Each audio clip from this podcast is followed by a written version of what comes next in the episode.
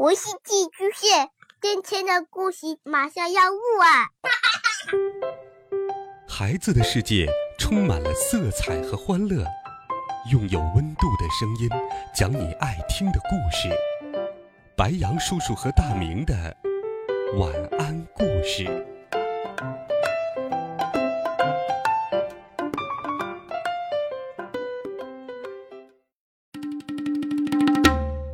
小朋友们、同学们，大家好，欢迎收听白羊叔叔讲故事。今天，白羊叔叔继续给小朋友们准备了好听的《怪杰佐罗利》系列故事。我们继续来听《怪杰佐罗利之冬奥会奇遇》中。上一集我们讲到，佐罗利、伊猪猪和鲁猪猪被警察们。围在了雪山之上，佐罗利用告示牌制作了一个简易的滑雪板，三个人逃出了警察的包围圈，可是却来到了冬奥会的比赛场地上。佐罗利的一跳打出了最高分，但是因为他们不是比赛选手，而被取消了成绩。就在这时，他们遇到了。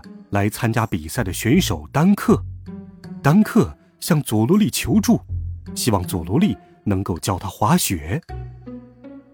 就在这个时候，警察们再次赶来，丹克带着佐罗利、伊猪猪和鲁猪猪穿过赛场。就在这时，丹克突然拿起一把大木锤，朝着伊猪猪和鲁猪猪的脑袋用力敲了下去。对不起。是我失礼了，嗯，原原来您是警察派来的卧底。就在佐罗利惊讶的时候，喂喂喂，你们有没有看到佐罗利和一对山猪兄弟？他们三个来过这里吗？一名警察出现在他们的面前。喂，你知不知道，我马上就要参加下一场比赛，正在鼓舞团队士气呢。你这个时候跑来打扰我们，是没长眼睛吗？丹克假装生气的指责警察，警察只好满脸歉意的转身离去了，打算再到别的地方去搜查一下。这个时候，我们仔细来看一看，刚才丹克用木锤把伊猪猪和鲁猪猪变成了两个冰壶。是木锤敲扁的伊猪猪和鲁猪猪。丹克用临时想到的妙计，成功的骗过了警察，真是高明啊！而佐罗利呢，用一把冰壶刷遮住了脸，他们就这样蒙混过关了。丹克对佐罗利说：“佐罗利教练，警察还没有放弃，正在四处找人，你千万不能大意。我假装成选手。”把伊猪猪和鲁猪猪假扮成冰壶，用力朝大本营推过去。丹克看上去胸有成竹。佐罗利教练，你拿着刷子，假装在前面刷冰面。等到接近对面那扇门时，你们三个就赶快趁机从门口逃出去。至于其他的事情，就交给我来处理吧。丹克先把伊猪猪冰壶推了出去。嗖。佐罗利沿着伊猪猪前进的方向用力的刷呀刷，然后丹克又把鲁猪猪病壶推了出去，啪！没想到鲁猪猪却撞到了伊猪猪。哎呀，我们快点闪人吧！三个人眼瞅着就要成功的奔出门外了，但是。伪装成冰壶的伊猪猪和鲁猪猪竟然缓缓的在冰面上停了下来。完了，我好像推的太轻了。嗯，这下可惨了。他们距离终点还有一段距离，伊猪猪和鲁猪猪只好不顾一切的跑了起来。哎呀呀，冰壶长了脚，这也太搞笑了吧！观众们议论纷纷。连警察也发现了不对劲儿的地方，连忙追了过来。可是冰面上太滑了，警察们都摔倒了。哎呦！哼哼哼哼哼，真是可惜呀！现在才发现已经来不及了。于是，佐罗利三人从容的逃了出去。佐罗利三人躲在了暗处，佐罗利正在努力把伊猪猪和鲁猪猪拉回原来的样子。突然，响起了两个低沉、可怕的声音：“佐罗利，真是冤家路窄呀！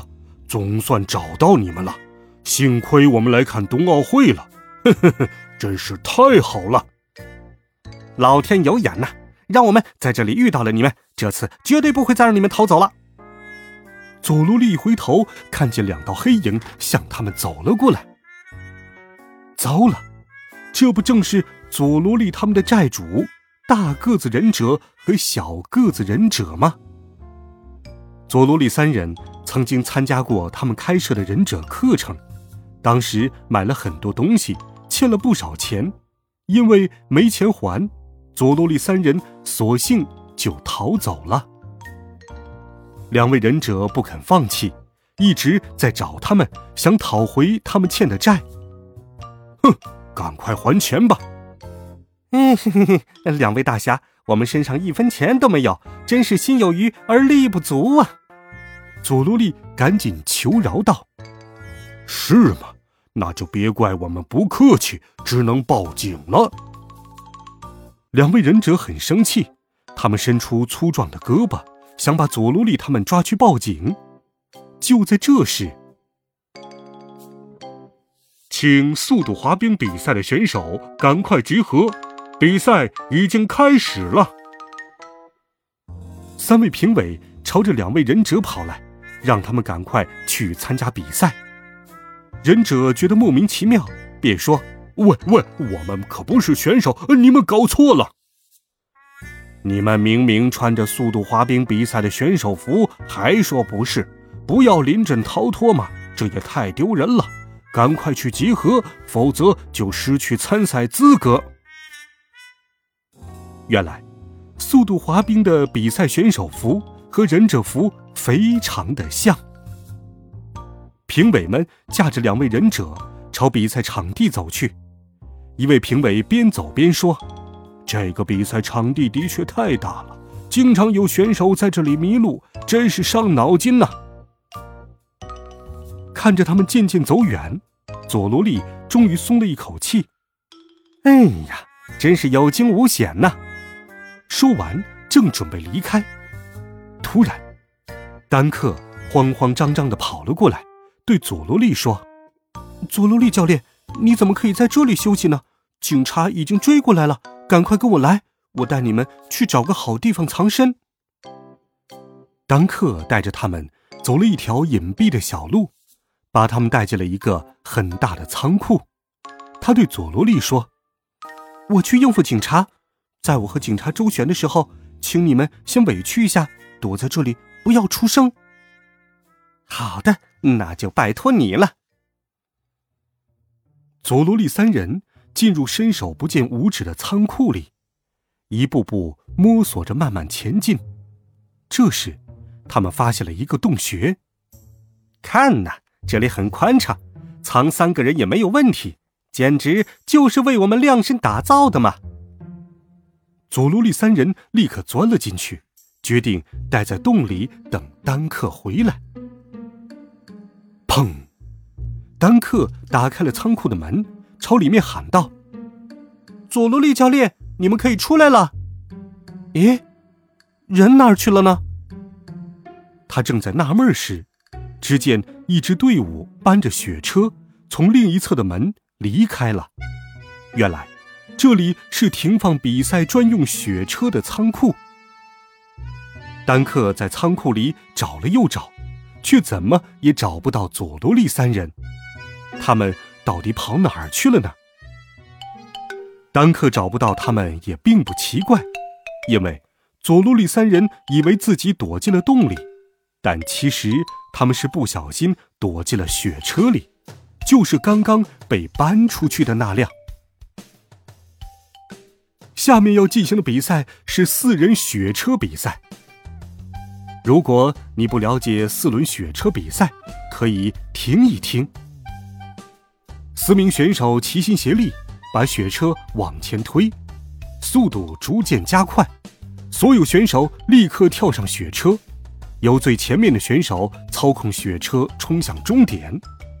哪一组速度快、用时少，就可以获得胜利了。赛道边上，选手们齐心协力地推着雪车前进，雪车的速度渐渐加快了。当选手们准备跳上雪车时，发现已经有人抢先一步坐进了雪车里。哎，他们是谁呀？最后面的选手一把拉住了鲁猪猪的腿，想把他从雪车上拉下来，但是雪车的速度越来越快。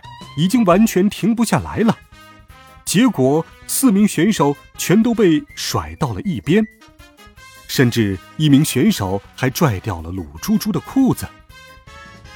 搭载着佐罗利三人的雪车仍然在冰道上快速的滑行，速度快到佐罗利都有些害怕了。冰道上很冷，鲁猪猪坐在雪车的最后面，一个接一个的打着大喷嚏。我操！我操！他的裤子被扯掉了，肯定是被冻得感冒了。想不到的是，鲁猪猪的喷嚏反而起到了喷射推动的效果。佐罗里三人乘坐的雪车速度越来越快，以惊人的速度冲向了终点。唰！他们冲过终点时，又打破了冬奥会四人雪车比赛的世界纪录。而且雪车根本停不下来，一下子冲出了冰道。刚才那几名选手正在终点等着，想要拿回他们的车，但没想到的是，雪车却不偏不倚的对准他们冲了过去。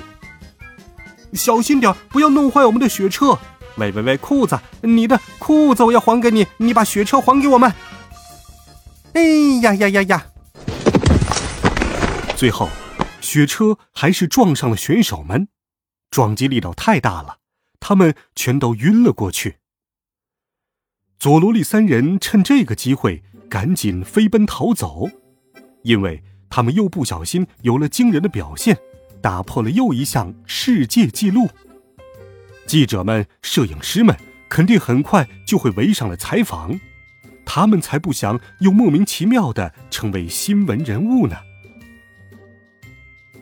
佐罗利三人走远之后，摄影师和记者们果然纷纷围了上来，争先恐后的采访获胜的这组选手。你们真是太棒了！刚才的比赛真精彩，请问你们用了什么绝招吗？记者们针对刚才的比赛接二连三的提问，但是这几位选手刚才都被撞晕了过去，完全不知道发生了什么，只是茫然的坐在了地上。这时，佐罗利三人已经回到了丹克的休息室，一起在看电视转播。屏幕上，刚才那几位赛车选手正表情茫然地站在颁奖台上，等着别人为他们挂上金牌。真让人羡慕啊，佐罗利教练！那个雪车队得到的金牌，实际上是你送给他们的。轮到我比赛的时候，你也会帮我拿到金牌的。对吗？丹克露出求助的眼神，眼巴巴的望着佐罗利。好了，孩子们，丹克能否获得比赛的冠军呢？佐罗利又会如何帮助他呢？敬请期待白羊叔叔继续为你播讲的《怪杰佐罗利》系列故事。温暖讲述，为爱发声，每天。白羊叔叔讲故事都会陪伴在你的身旁，我们明天见，晚安，好梦。